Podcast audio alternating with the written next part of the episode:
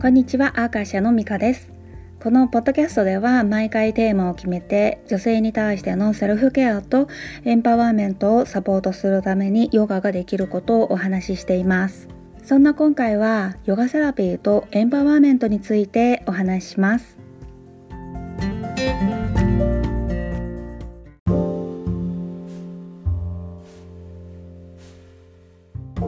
まず最初に私がいつもしているヨガセラピーの進め方を紹介します。それはね、聞き取りを通して症状を推測することから始まってそしてこうどんな練習するのかっていうことを決定してそしてまあデモンストレーションをして説明するっていう流れ。でこの後生徒さんが自宅に持ち帰って毎日練習するっていうこと。でこれが1回目のクラスになります。でこの初回1回目のクラスから10日ぐらいねご自宅で練習していただいた後に2回目のクラスになるわけでまあ最初はね練習のフィードバックどうだったかっていうことをいただくわけなんですけれどもでこの時ね大体の方が最初にお話しくださったね不具合っていうものがねほぼなくなったっていう風なねおっしゃる方が多いんです。あのもちろんねヨガは医療行為ではないので深刻な症状がある場合にはね病院に行くっていうことが前提なんですけれどもそれでもねなかなか解決しない慢性的な不具合とかある方が、まあ、ヨガやってみようかしらっていう風に考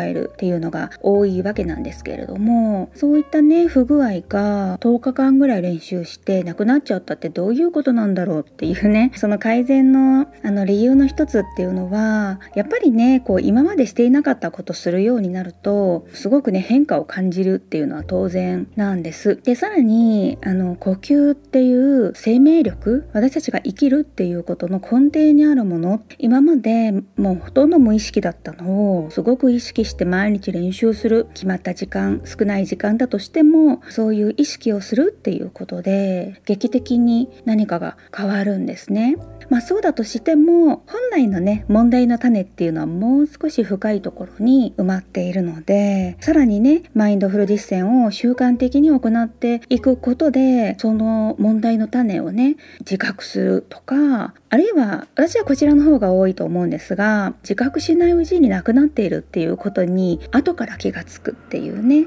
場合もあります。でこれは、まあ、例えればあそういえば最近片頭痛少なくなった気がするとかあの肩こりが前ほど気にならなくなったかなとかねそういう感じで気づく変化だったりとかするんですけどね。で2回目のクラスではさらにこう必要と思われるような内容にアジャストしたりだとかねあの練習を効果的に行うための Tips をお伝えするっていうことになります。この練習を効果的にっていうのは体の使い方とかももちろんそうなんですけれども一番はやっぱり集中するためのテクニックをお伝えしています。そしてねそこからまたご自宅に持ち帰って練習していただいてで3週間ぐらい経った後に3回目の最後のクラスになります。でこの時にもやっぱりフィードバックをいただいてで練習の微調整をまたしてそしてさらにねまたマインドフル集中するためのポイントをお伝えするっていうこと。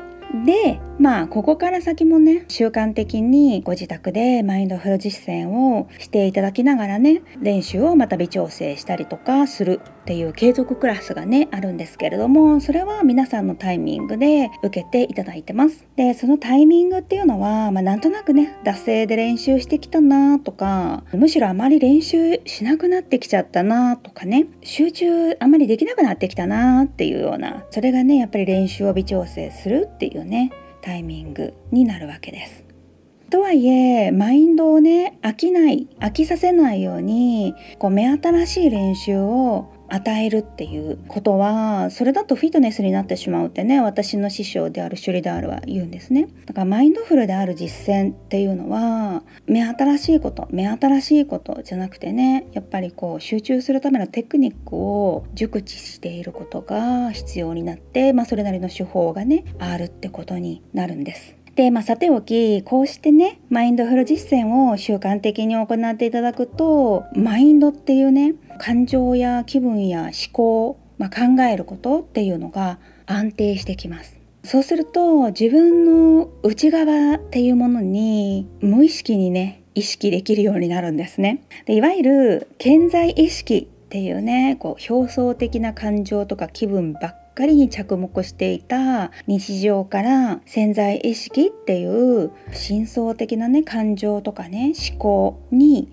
気がつくっていうことになるんですけれども、まあ、さらにねその潜在意識っていうことでは表現できないさらに深い本質的な自分っていうことを感じたりするかもしれません。そのことがね潜在能力を引き出すことにつながるんです。やはり誰しも外側にあるこうあるべきとかこうするべきっていうような社会通念とか人からね言われたり何かで聞いたようなことに縛られがちなんですけれどもそういったことじゃない自分の内側からの自信またはね可能性を受け取ることがねエンパワーメントでこれがヨガっていうマインドフル実践が持っているね力だったりするんです。